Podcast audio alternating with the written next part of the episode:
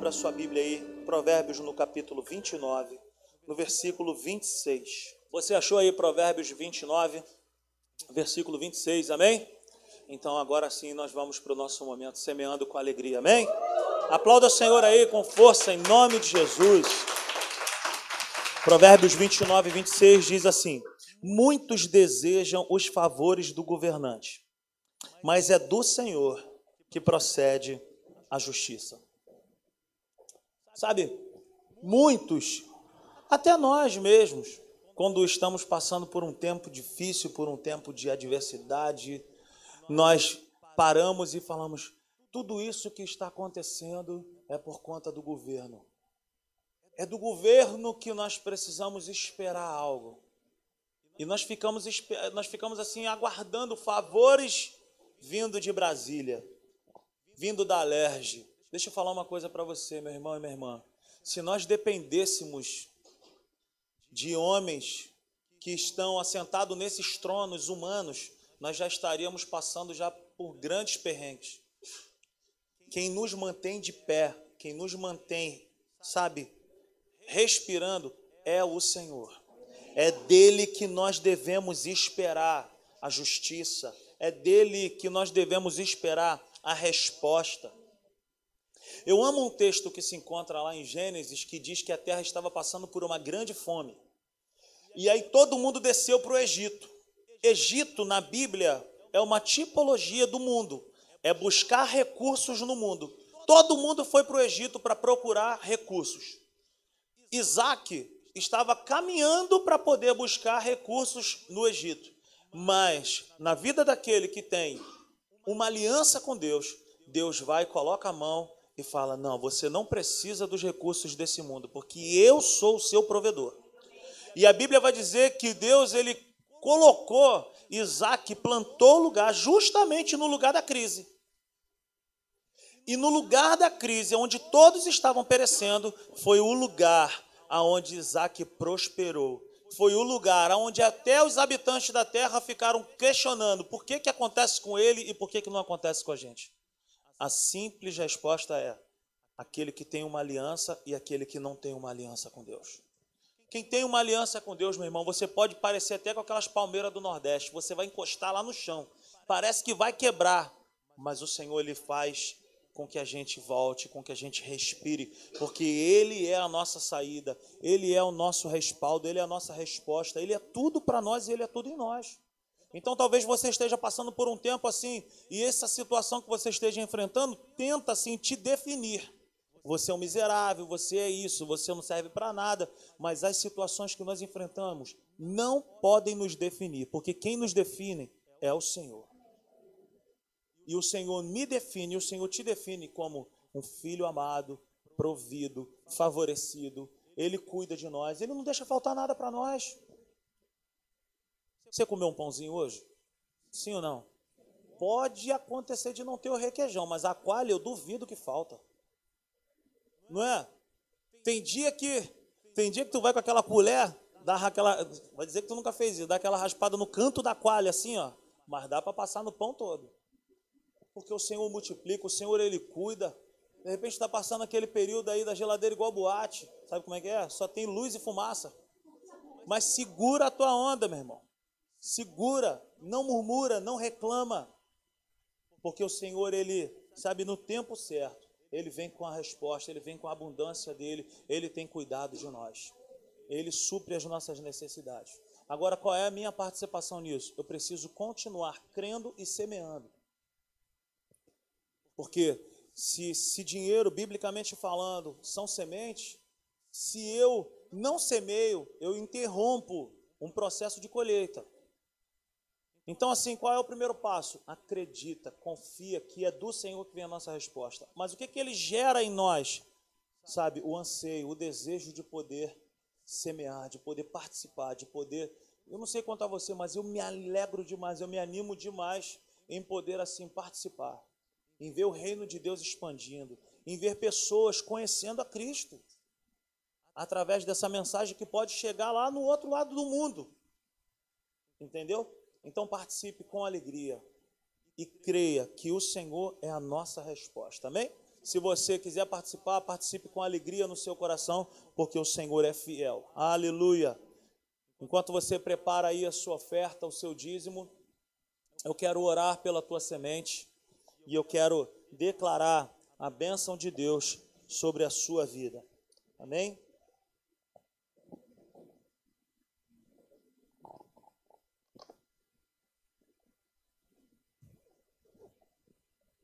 Aleluia. Levante as suas mãos aí se você já preparou o seu dízimo, a sua oferta. Pai, muito obrigado por essas sementes. Muito obrigado, Deus, porque até aqui tu tens sustentado as nossas vidas. Tu és o nosso refúgio e fortaleza. O Senhor é aquele que não deixa, Senhor, nós passarmos, Senhor, por dificuldades assim excessivas. O Senhor sempre tem um escape para nós, Pai. Tu és refúgio no dia da adversidade, Pai. Tu és a nossa fortaleza. Recebe, Deus, que é com muita alegria, é com paixão no coração que nós entregamos a Ti essas sementes. Supra as necessidades, Senhor, da Tua casa. Deus, prospera o trabalho das mãos de cada filho Teu desse lugar abre janelas e portas sobrenaturais. Eu quero declarar, Senhor, portas de emprego, Senhor, aumentos salariais, causas na justiça liberadas. Senhor, eu quero declarar em nome de Jesus portas em faculdade sendo, sendo, Senhor, liberadas, bolsas de estudo sobre a vida do teu povo e que em nome de Jesus o Senhor possa, Senhor, fazer diferença daquele que serve e daquele que não te serve, Pai. Eu te louvo, Deus, e te glorifico, porque até aqui o Senhor tem nos ajudado. Em nome de Jesus, aleluia. Amém? Aqui. Se você quiser participar, nós temos também uma conta no Banco Itaú. A nossa igreja está totalmente regularizada. Nós temos, sabe, essa conta que nos ajuda. A... E também a maquininha do cartão de crédito. Se você quiser participar, faça isso com alegria. Aleluia. Você que já fez isso, Abra sua Bíblia comigo. Na carta de Paulo para a igreja de Éfeso, Efésios, capítulo 5. Nós vamos fazer a leitura da palavra de Deus. Quantos aqui amam a palavra de Deus? Digam amém. Você ama a palavra de Deus? Não precisa me responder. Mas qual tem sido o nível de envolvimento seu com a palavra de Deus? Não me responda. Sabe por que isso faz toda a diferença? o meu nível de, de envolvimento, de relacionamento com a Bíblia, sabe? É o nível de confiança que eu vou ter nele. Se eu leio a palavra, se eu conheço a palavra, se eu me envolvo com a palavra, eu confio muito em Deus. Eu confio, eu acredito, eu ando com Ele. Amém? Você encontrou aí Efésios capítulo 5, diga amém. Aleluia. Efésios no capítulo 5, a partir do versículo 1 está escrito assim: Portanto, sejam imitadores de Deus como filhos amados e vivam em amor, como também Cristo nos amou e se entregou por nós como oferta e sacrifício de aroma agradável a Deus. Entre vocês não deve haver nem sequer menção de imoralidade sexual, nem de qualquer espécie de impureza, nem de cobiça, pois estas coisas não são próprias para os santos. Não haja obscenidade, nem conversas tolas, nem gracejos imorais, que são inconvenientes, mas ao invés disso, ações de graças. Porque vocês podem estar certos disto: nenhum imoral, nenhum impuro, nem ganancioso que é idólatra tem herança no reino de Cristo e de Deus. Ninguém os engane com palavras tolas, pois é por causa dessas coisas que a ira de Deus vem sobre os que vivem na desobediência. Portanto, não participem com eles dessas coisas, porque outrora vocês eram trevas, mas agora são luz no Senhor. Vivam como filhos da luz. Pois o fruto da luz consiste em toda bondade, justiça e verdade. E aprendam a discernir o que é agradável ao Senhor. Não participem das obras infrutíferas das trevas, antes exponham-nas à luz porque aquilo que eles fazem em oculto, até mencionar, é vergonhoso. Mas tudo que é exposto pela luz torna-se visível, pois a luz torna visíveis todas as coisas. Por isso que, que foi dito: Desperta, ó tu que dormes, levanta-te dentre os mortos e Cristo resplandecerá sobre ti. Tenham cuidado com a maneira como vocês vivem que não seja como insensatos, mas como sábios, aproveitando ao máximo cada oportunidade, porque os dias são maus. Portanto, não sejam insensatos, mas procure compreender qual é a vontade do Senhor. Não se embriaguem com vinho que leva à libertinagem, mas deixem-se encher pelo Espírito, falando entre si com salmos, hinos e cânticos espirituais, cantando e louvando de coração ao Senhor dando graças constantemente a Deus Pai por todas as coisas, em nome do Senhor Jesus Cristo. Sujeitem-se uns aos outros por temor a Cristo. Mulheres, sujeitem-se aos seus maridos como ao Senhor. Pois o marido é o cabeça da mulher, como também Cristo é o cabeça da igreja, que é o seu corpo, do qual ele é o Salvador. Assim, como a igreja está sujeita a Cristo, também as mulheres estejam em tudo sujeitas a seus maridos. Maridos, amem suas mulheres, assim como Cristo amou a igreja e se entregou e, e entregou-se a, a si mesmo por ela, para santificá-la, tendo-a purificado pelo lavar da água mediante a palavra, e apresentá-la a si mesmo como igreja gloriosa, sem mancha, nem ruga ou coisa semelhante, mas santa e inculpável. Da mesma forma, os maridos devem amar as suas mulheres como a seus próprios corpos. Dá um pulinho lá, Ramon, vê o que foi lá, por favor. Quem ama sua mulher, ama a si mesmo. Além do mais, ninguém jamais odiou o seu próprio corpo. Antes, o alimenta e dele cuida, como também Cristo faz com a igreja. Pois somos membros do seu corpo. Por essa razão, o homem deixará pai e mãe e se unirá à sua mulher, e os dois se tornarão uma só carne. Este é um mistério profundo. Refiro-me, porém, a Cristo e à igreja. Portanto, cada um de vocês também ame a sua mulher como a si mesmo, e a mulher trate o marido com todo respeito. Curva a sua cabeça aí. Pai, obrigado por essa noite. Pedimos que o Senhor fale conosco de uma maneira poderosa e que nós possamos sair daqui, Senhor, transbordando da tua palavra e do teu conhecimento. Em nome de Jesus, eu te peço que o Senhor libere sobre nós um espírito de conhecimento e revelação da tua palavra. Em nome de Jesus, amém e amém. Amém? Nós estamos aí falando nessa série de mensagens, a força da nova criatura. Coloca a tela aí, por favor, João. A força da nova criatura. Nós vamos encerrar essa série no próximo domingo, não perca. E a força da nova criatura, como a gente vem dizendo, é, é o ser a nova criatura. Hoje, tudo bem? Mateuzinho. Ah, tá na pepa. Então, a força da nova criatura é justamente um ser nova criatura. Que, que significa isso? Eu. Ah, tá. Bem que foi uma árvore. A força da nova criatura é, é o ser nova criatura. Eu sou aquilo que eu faço. Eu sou aquilo que eu pratico. Eu sou aquilo que a minha natureza sabe, diz que eu sou. Agora, como novas criaturas, eu tenho uma maneira de pensar, eu tenho uma maneira de, de viver. Sabe, é impossível aquele que nasceu de novo, aquele que recebeu a Cristo, viva de maneira, sabe, do jeito que estava. Cada pessoa tem um processo, cada pessoa tem um tempo. O meu tempo pode ser diferente do seu. Mas é impossível que alguém que tenha nascido de Deus permaneça da mesma forma, porque o evangelho, cara, ele é uma bomba. É uma bomba que constrói, como nós dissemos aqui no domingo. Não é uma bomba que uma bomba que destrói, é uma bomba que constrói. Sabe? Nós somos construídos de dentro para fora. Uma nova mentalidade, um novo jeito de ser.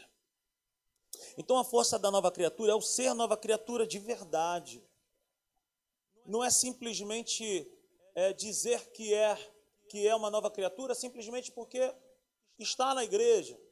Não é isso. O médico não é um médico só porque ele anda de branco e usa um estetoscópio.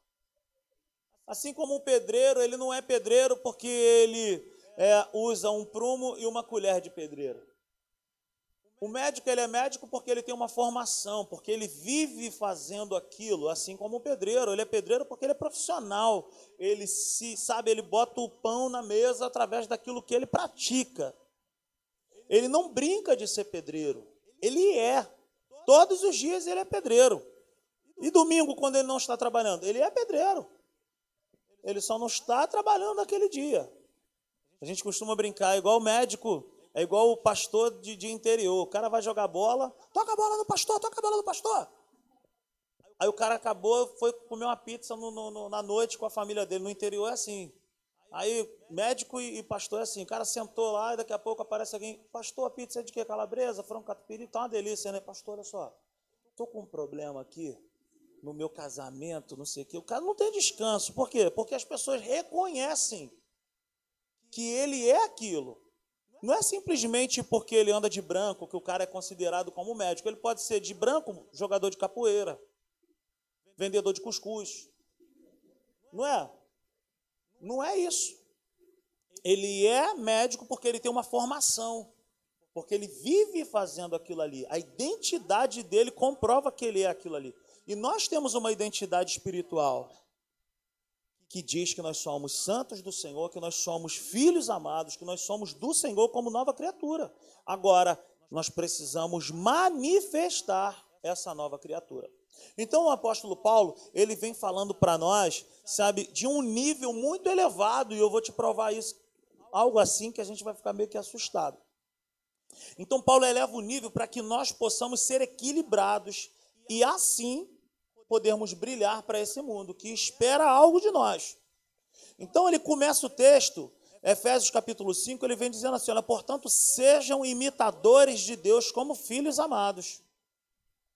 Gente, como que a gente vai fazer um negócio desse? Como que eu vou poder imitar a Deus como filhos amados? Será que é possível isso? É possível? É possível ou não é? Tempo. Claro que é possível, porque está escrito. O próprio apóstolo Paulo, ele chega a dizer assim para alguns discípulos: "Sejam meus imitadores, assim como eu sou de Cristo". Então, olha só que barato. Ser imitadores de Deus não significa que nós vamos ser Deus. Mas nós temos um exemplo que pisou nessa terra. Jesus é 100%, veio na terra como 100% homem e 100% Deus. Então, naquilo que Jesus praticou na terra, sendo Deus, nós temos que imitá-lo. Por que então que Jesus falou assim: olha, em meu nome vocês vão fazer os mesmos sinais que eu fiz? E ainda farão maiores que os meus. Será que Jesus seria louco de falar algo desse tipo? Ele não, ele não é louco. Ele falou porque é possível. Ele falou porque é possível fazer os mesmos sinais que ele fez e fazer sinais maiores. Promessa. Então, quando que eu posso ser imitador de Deus? Naquilo que está diante de nós para nós sermos naquilo que Jesus foi, naquilo que Jesus fez, naquilo que nós experimentamos da Sua palavra. Exemplos que nós podemos praticar imitando a Deus nessa terra. Primeiro, o que, que nós não conseguimos fazer como Deus? Está em todos os lugares. Nós não somos onipresentes, não é impossível. Onipotente, nós não temos todo o poder do mundo. Onisciente, também não, nós não temos esse poder. Sabe? Perfeito, nós não temos também isso. Agora, o que, que Jesus fez na terra e o que nós temos que imitá-lo, aí é uma responsabilidade pessoal. Primeira coisa que Jesus foi na terra e que nós devemos imitá-lo: amor. Jesus vivia em amor, Jesus andava em amor. Ele não recusava ninguém pela aparência, se tinha piercing, tatuagem, se era louro, se era pretinho, gordinho, branquinho ele recebia geral. Pelo contrário, ele ia na casa de, de, de pessoas que ninguém gostaria de ir. Domingo de manhã nós estávamos aqui falando sobre uma discussão. Chegaram para Jesus e falaram assim: Olha só, cara, os discípulos de João Batista jejuam, e os dos fariseus também, e os teus não. E eu falei brincando aqui: os discípulos de Jesus não jejuavam porque toda hora estavam em alguma festa. João Batista ninguém convidava, convidava, ele estragava as festas. João Batista chamava todo mundo de raça de víbora, caguetava, você está com mulher tal. E o cardápio de João Batista não era muito agradável. Se alimentava de mel silvestre, de gafanhoto. Vai na casa dos outros, o que, que tem aí? Tem lasanha, tem um nhoque. Dá para fazer uma aí de gafanhoto para mim? Então ele não era convidado para a festa, Jesus era convidado. ele era convidado por pessoas que a sociedade rejeitava. Jesus andava em amor. Jesus era uma pessoa desejável. Ageu diz assim na sua palavra: Ele é o desejado das nações. Jesus é o desejado das nações, todo mundo queria estar perto dele. Por quê? Porque ele andava em amor. Ele tinha, sabe, algo que atraía as pessoas. Então a primeira coisa que nós podemos imitar Jesus é andar em amor. Amém? Nós precisamos fazer força para vivermos dessa forma. Hoje eu estava orando e pensando sobre isso, questionando a mim mesmo, fazendo uma pesquisa de opinião minha mesmo. Onde é que eu tenho falhado? O que, é que eu preciso melhorar? A gente precisa disso. Olhar para dentro e falar assim: cara, será que eu tenho sido aprovado nessa área? E uma das coisas que a gente precisa o tempo inteiro questionar: será que eu tenho andado em amor? Será que eu tenho andado em amor? A segunda coisa, paciência. Você já parou para pensar que Jesus andou, Jesus andou com seus discípulos e no final do ministério de Jesus, Jesus pergunta para os seus discípulos: o que, que as pessoas dizem que eu sou? Só no final, depois de três anos de andando com Jesus, vendo Jesus fazendo uma opção de coisa, os discípulos falam assim: olha, não, tu és o Messias, tu és o Mestre, tu és o Senhor. Depois de três anos, eles andaram um bom tempo com Jesus, sabe? sem fazer uma declaração dessa para Jesus. Mas como que pode, cara, Jesus ter essa paciência toda? Sabe por quê? Porque Jesus, ele primeiro, ele conquista a pessoa, ele conquista o amigo, para depois essa pessoa cumprir o seu propósito.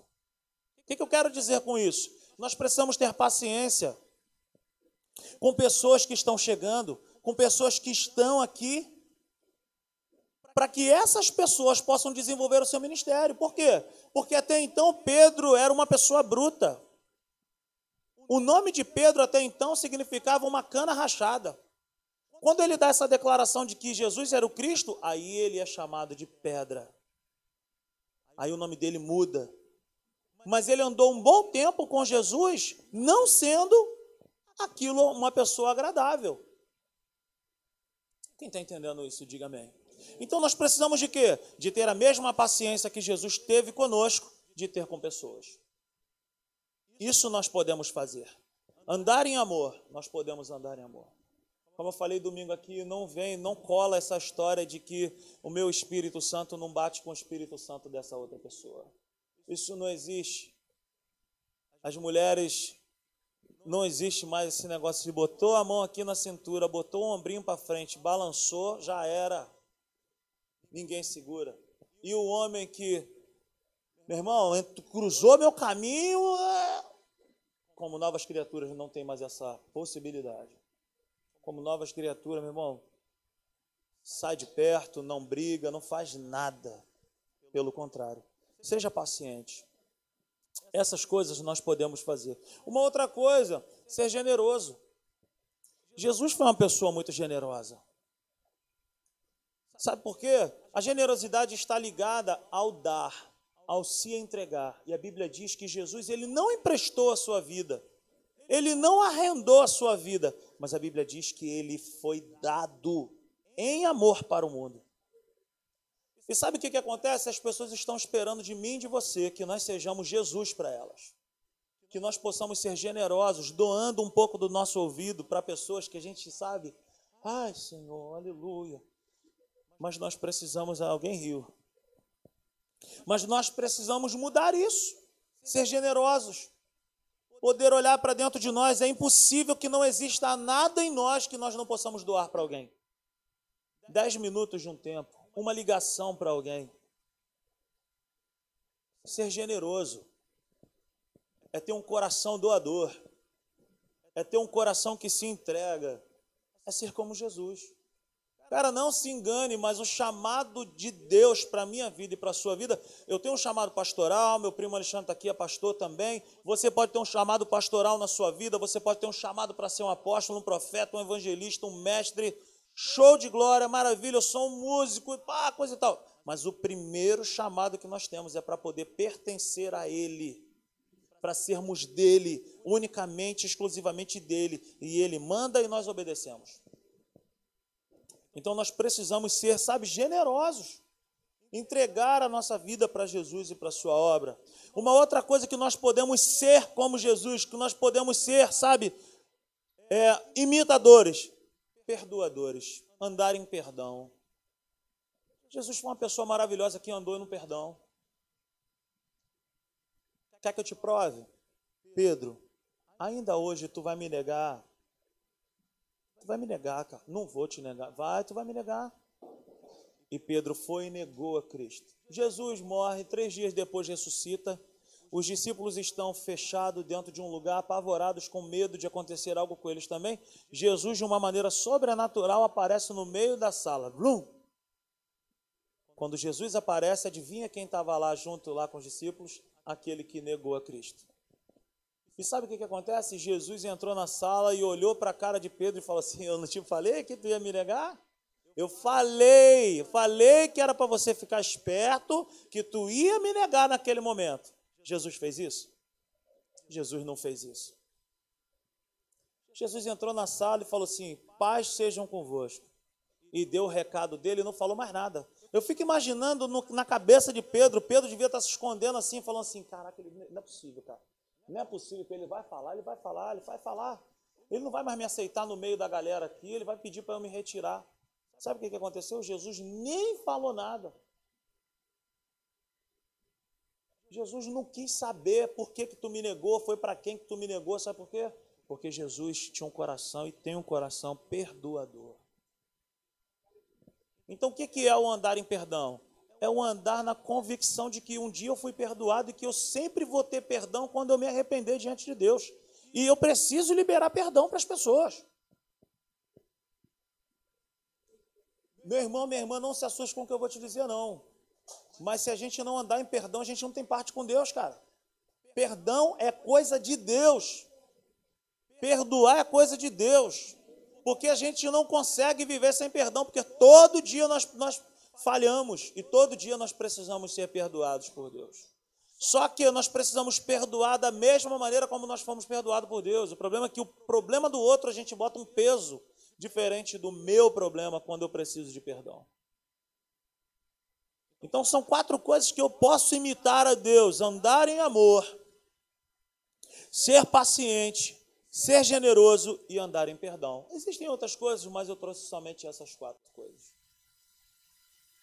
Se nós praticarmos essas coisas, nós estaremos imitando a Jesus, nós estaremos imitando Deus.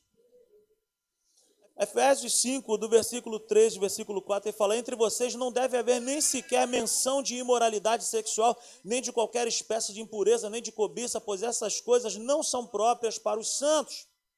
Não haja obscenidade, nem conversas tolas, nem gracejos imorais, que são inconvenientes, mas ao invés disso, ações de graça.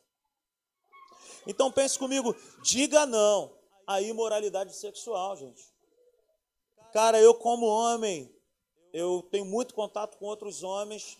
Quando estava trabalhando, eu via isso muito nítido. E dentro da igreja, não se assuste, muitas pessoas nos procuram para falar que tem problema nessa área de imoralidade sexual. Deixa eu te falar nessa noite, cara, fecha a porta para esse negócio chamado impureza sexual, imoralidade, cobiça, essas coisas obscenas. Isso vai arruinar com a sua vida. E não se assuste ou não pense que essas coisas são só com homens. Sabia disso? Eu, um tempo atrás, eu estava caminhando com um amigo e um amigo, é, uma pessoa tinha me pedido para ajudar esse amigo e eu fui ajudar esse amigo achando que o problema com pornografia era dele. E eu falando com ele, cara, poxa, deixa eu te falar, cara, esse lance aí de pornografia, pô, cara, isso, não, isso vai te levar para o buraco. Ele falou, cara, mas eu não faço essas coisas não. Eu fiquei todo sem graça. Falei, poxa, me deram então a planta errada. Aí ele falou assim: quem tem problema com isso é a minha esposa, mano. Eu falei, o quê? Eu falei, a minha esposa que é viciada nisso. Eu falei, meu irmão, como é que é isso? Ele falou, cara, ela é viciada. Eu estou falando um assunto aqui, gente, que pode chocar um pouco, mas nós devemos fazer como a Júlia fez ali agora: tranca a porta para que esse mal não entre na sua casa. Não deixa esse negócio de apimentar a relação, de apimentar teu casamento, não. Pimenta boa é pimenta na comida. Aquilo ali é legal. Não deixa essas coisas entrarem na tua vida. Rapaziada, os homens aí que caminham mais perto de mim, dá um chute nisso. Porque se o apóstolo Paulo escreve que é para nós não fazermos isso, não vivermos isso, é porque é possível. O problema é que o mundo quer inculcar em nós, colocar em nós um molde de que a gente não pode viver sem aquilo. E é possível viver sem essa podridão, sem, essa, sem esse lixo. Eu não sou caminhão da Colube para ficar recebendo essas coisas. E nem você. Se está escrito que é para nós não vivermos, é porque é possível. Joga fora, meu irmão. Não aperta, vem por celular, nem não, não abre. É um engano esse negócio. Eu não vou só dar um negócio assim. Isso é um engano. Dá um chute nesse negócio. Isso não é bom. Versículo, é, no capítulo 5 ainda, no versículo 4, ele vai falar assim: Não haja obscenidade, nem conversas tolas, nem gracejos imorais. Rapaziada, em nome de Jesus, eu estava conversando com alguns amigos ontem. Homem é muito bobo, cara. Homem é muito trouxa. Não pode ver um rabo de saia, não pode ver uma mulher que de repente dá um pouquinho mais de confiança, que já está achando que está dando, tá dando mole. Sai fora, cara. Não se aproxima de mulher, cara. Não conversa com mulher. Às vezes algumas irmãs vêm falar comigo, falam, procura minha esposa, procura a Érica. Não dá mole porque essas coisas destroem. E a mulherada também não brinca com isso. Não brinca com isso. Não aceite carona.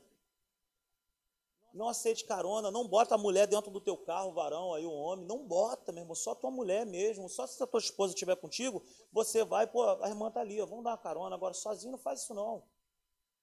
Ou se for um caso, o mundo está caindo, uma chuva terrível, liga para sua esposa. Eu já fiz isso, Natália, ó, fulano de tal está aqui na rua, vou parar para dar uma carona para ela. Ah, não, tudo bem. Sabe por quê? Porque pode acontecer, sabe, um mal entendido terrível. E às vezes, numa situaçãozinha dessa, uma brincadeira dessa, acaba um casamento. Porque numa situaçãozinha dessa, alguém fala assim: rapaz, eu não estou muito bem hoje. O que, que houve? Ah, meu casamento não foi nada bem. Não vai nada bem. Aí, aí o homem chega em casa igual um bobo e a esposa às vezes fala para ele, né? Olha, você cuidado com fulano de tal. Não, aquilo é uma pomba, aquilo ali não faz mal a ninguém, é uma pombinha. Essa pomba gira, gente. Cuidado, cuidado. Não brinca com essas coisas, cara. E a Bíblia diz que aquele que pratica tais coisas não tem parte com Deus. Não pense que dá para viver, sabe? Reunião da igreja, estou no culto, uma bênção. Saio da igreja, eu, eu coloco tudo que é lixo para dentro. Falei aqui de algumas características de quem é imaturo no domingo, e uma das características é essa: que uma pessoa que é imaturo na fé, que é criança na fé, ela bota tudo, quer dizer, uma criança, né? Bota tudo na boca e no ouvido. Dei alguns exemplos. Uma pessoa da minha família botou um parafuso, ficou com um parafuso até os 15 anos de idade. A, a, a, minha filhada também botou feijão no nariz, botou feijão não sei aonde. Por quê? Porque criança faz essas coisas. E uma pessoa que é inconstante, que é imatura na fé, pratica essas coisas também. Aceita qualquer coisa, qualquer palavra, qualquer besteira, sai engolindo. Deixa eu te falar uma coisa, meu irmão, em nome de Jesus, fecha a porta para essas coisas. Feche as portas para isso. O chamado não é para nós sermos imitadores de Satanás. O chamado é para nós sermos imitadores de Deus. E Deus não tem, não tem parte com essas coisas.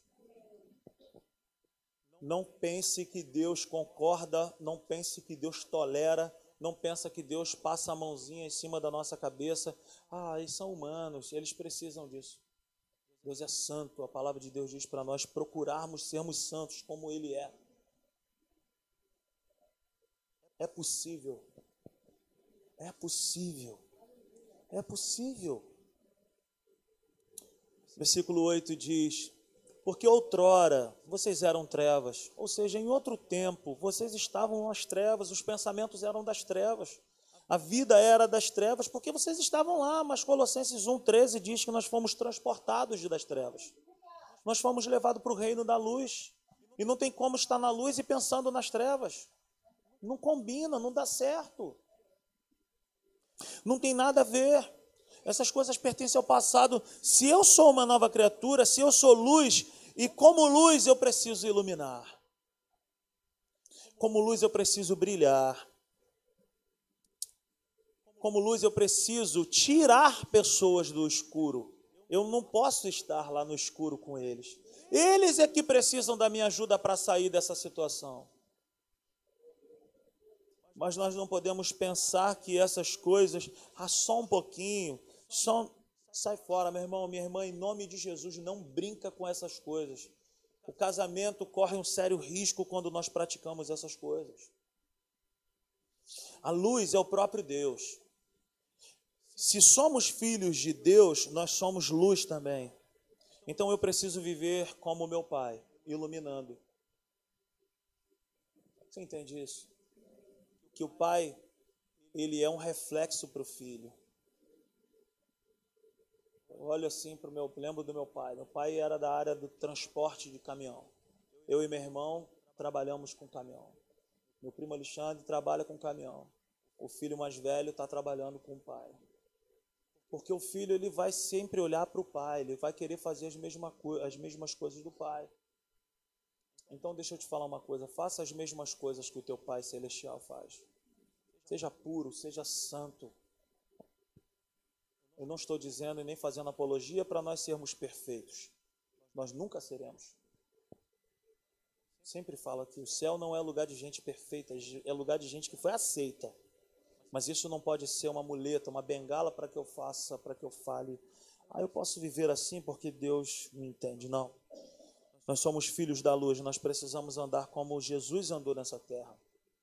Em justiça, em verdade, com pureza no coração, com retidão. E isso precisa queimar o nosso coração. Eu quero ser santo como tu, Jesus. Eu quero ser confundido contigo nas ruas. Eu quero que as pessoas olhem para mim e falem assim: cara, esse cara parece com Jesus. Essa menina tem algo que, sabe, atrai a minha vida. Você sabe que Jesus, Isaías profetizou muitos anos atrás, ele não tem aparência boa, não é de boa formosura. Jesus era uma pessoa comum. Se Jesus entrasse aqui por essas portas, nós iríamos assim nos assustar, porque ele não viria de túnica, de sandália franciscana. Ele estaria vestido como eu e você, calça jeans, um tênis, uma blusa legal. Ia acabar o culto aqui, ele ia falar, vamos tomar um açaí ali na praça? Vamos tomar um caldo? Vamos comer um bobó de camarão ali no, no, no caldo ali? Ele ia sentar, ele ia bater papo, ele ia falar, viu o jogo ontem? Jesus era uma pessoa bacana, maravilhosa. A diferença de Jesus é que ele era puro pra caramba. E aquilo que é puro descontamina aquilo que é impuro. Jesus não tinha problema nenhum de se misturar com os impuros, porque ele fazia acontecer na vida do impuro. A lei de Moisés dizia que uma pessoa não podia ter contato com o leproso. Jesus tinha vários contatos com os leprosos. Porque aquilo que é maior em nós tem poder de destruir aquilo que está fora. Aleluia. Alguém anote isso aí, por favor. Aquilo que é maior em nós tem poder de destruir aquilo que está fora. E dentro de Jesus tinha a própria vida do Pai. Era, sabe, um poder, uma unção, uma glória, uma graça que destruía aquilo que não prestava. Aí vinha o leproso ali e curava. As pessoas falavam: não pode fazer isso, porque pela lei de Moisés a gente não pode ter contato com o impuro. Mas ele era o puro. E o, e o puro purifica, cura aquele que é impuro. Por isso que eu quero dizer para mim e para você nessa noite: não sou eu e nem você que temos que tomar o gosto do mundo. É o contrário, nós é que temos que temperar o mundo. Meu chamado e o teu chamado não é para ser chuchu. O meu chamado e o teu chamado é para sermos sal. O chuchu toma gosto de tudo, o sal dá gosto em tudo. Fique de pé nessa noite. Aleluia. Aleluia. Eu e você temos um propósito nessa vida. Eu e você temos, sabe, um chamado. Eu e você temos algo para fazermos a diferença que é brilhar, que é dar, sabe, direção para as pessoas, que é dar sentido na vida das pessoas. Quando alguém te mandar uma coisa dessa que não presta, responde para ela, fala, cara, isso não faz mais parte da minha vida. Ou se você não se garante ainda, porque também pode acontecer isso, simplesmente apaga e não responde. Um dia você vai estar de pé e vai falar: Cara, isso não faz parte mais da minha vida. Sabe, eu preciso perguntar a Deus se eu tenho agradado com as minhas ações, se eu tenho agradado a Deus com as minhas conversas, se eu tenho agradado a Deus com, meu, com as minhas redes sociais. Eu preciso constantemente perguntar para Deus: Senhor, as minhas conversas te agradam? O Senhor estaria sentado aqui comigo nessa conversa? Senhor, tu estaria nesse lugar comigo? A palavra de Deus é esse espelho que nós precisamos. A palavra de Deus é um espelho ela revela as imperfeições, mas o espelho não penteia o meu cabelo, ele simplesmente ele me mostra, meu cabelo está despenteado, está com remela no olho. O espelho ele reflete uma imagem, mas ele não tem poder de transformação. Quem se transforma sou eu. Eu que pego a escova, penteio, escovo o dente, lavo o rosto. A Bíblia é assim também. A Bíblia não é uma fórmula mágica que quando eu abro ela transforma a minha vida, não. Eu faço força para isso. Tem a minha participação. Tem o meu desejo de querer Deus. Tem a minha vontade de querer ser semelhante a Ele. Tem a minha vontade de contar as horas no relógio e falar: eu não vejo a hora de poder chegar na minha casa, trancar o meu quarto e me fechar com Ele. Eu quero ser semelhante a Ele, eu quero estar com Ele, eu quero, sabe, eu quero me parecer com Ele. Oh,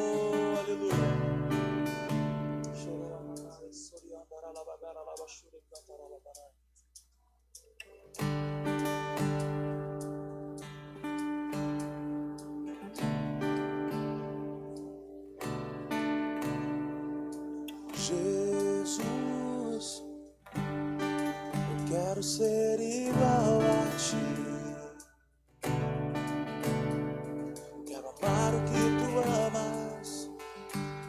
quero estar onde tu estás.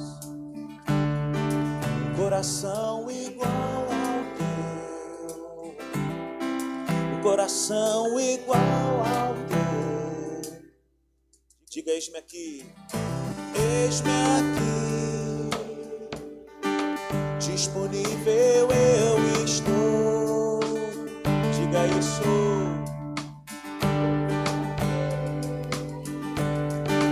Quero ser as tuas mãos.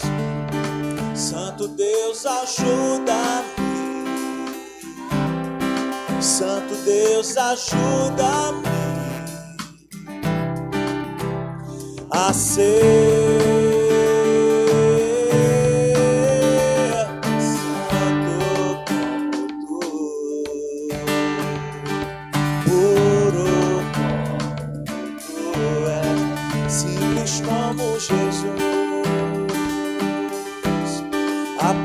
Apenas como Jesus. Oh, humilde como tu, manso como tu és, simples como Jesus. Apenas como Jesus. Tira o meu prazer Tira o meu prazer pelo pecado. Deixa isso crescer no teu coração nessa noite. Coloca o caráter de Jesus em mim. Tira o meu prazer, Senhor. Tira o meu prazer pelo pecado. Coloca, Senhor, o teu caráter.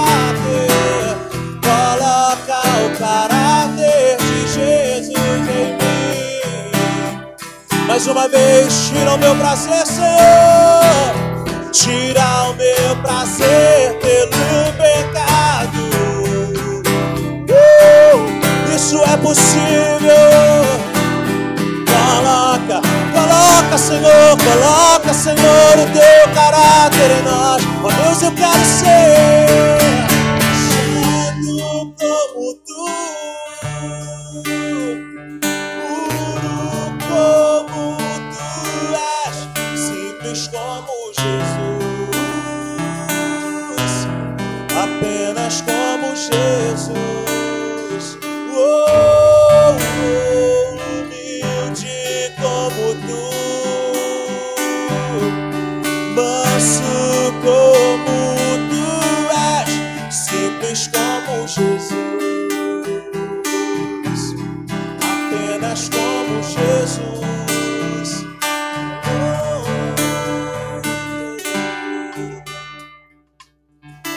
Sabe, o Nicolas, ele tem uma canção, uma das canções que ele fez aí do último EP dele, e ele fala que Deus ele quer derramar algo novo, mas é necessário que haja odres novos para receber vinho novo. Sabe, muito se tem falado, e eu acredito nisso, inclusive nesse final de semana, tivemos um evento aí maravilhoso, que foi o Descende, muitas pessoas acompanharam, o Hugo esteve lá, e uma montoeira de jovens, de pessoas clamando por um avivamento.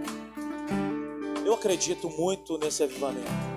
Eu acredito que vão chegar dias onde a igreja vai entender o potencial que ela tem para ser luz e sal. Eu acredito muito nisso. Eu, eu, acredito muito que aqui em Jardim América nós vamos experimentar isso através da simples igreja, porque eu, eu, eu quero isso. Eu quero experimentar isso.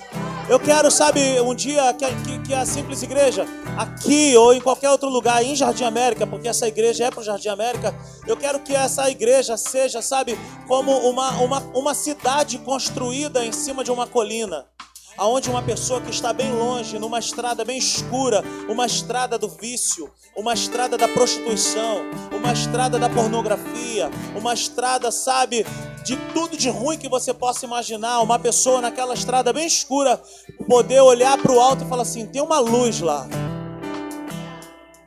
tem um farol lá.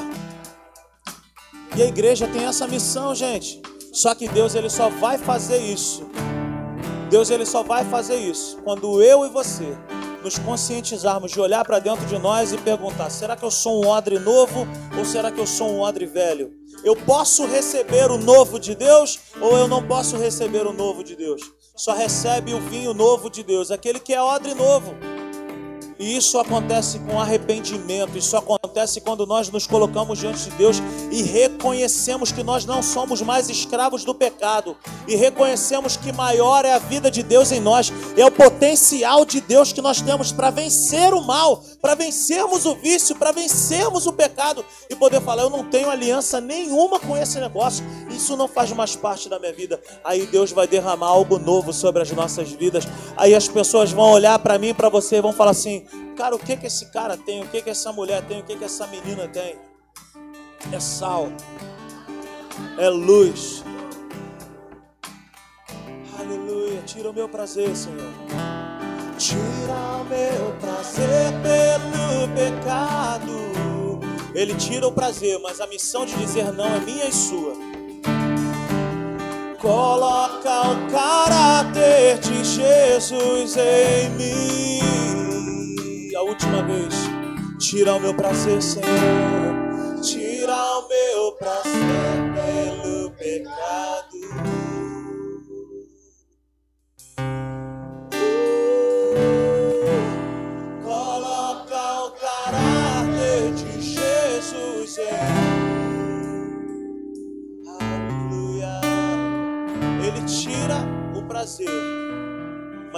Eu e você é quem temos que olhar para dentro de nós e falar assim, cara, eu não tenho mais prazer, então eu digo não. Eu não quero mais isso na minha vida. Aleluia. Uh.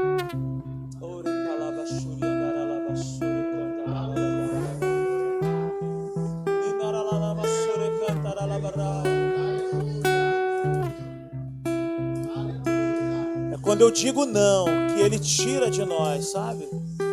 Diga não nessa noite para tudo que não pode estar dentro de você. Aleluia. É possível nós vivermos essa pureza.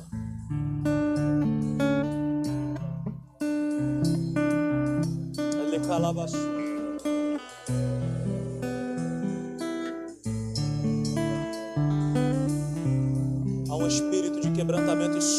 sendo derramado sobre as nossas vidas nessa noite. Deus está constrangendo corações nessa noite. E a maneira dele de constranger corações não é acusando ninguém. Se você está se sentindo acusado, não vem de Deus, é de Satanás isso. A maneira de Deus tratar conosco é com carinho, é com amor, é com zelo. Aleluia. Obrigado, Senhor, por essa noite, Pai. Senhor, por favor, atraia o nosso coração para fecharmos a porta do nosso quarto e vivermos um relacionamento avivado contigo, Pai. Senhor, aviva a tua obra, Senhor, em nós, Pai. Atrai o nosso coração a ti, Pai. A tua palavra queima o nosso coração de paixão, Pai. Oh, Deus, Ele vai colocar nojo em nossas vidas por aquilo que não presta. Deus, Ele vai colocar nojo na minha vida e na tua vida por aquilo que não presta. Aleluia.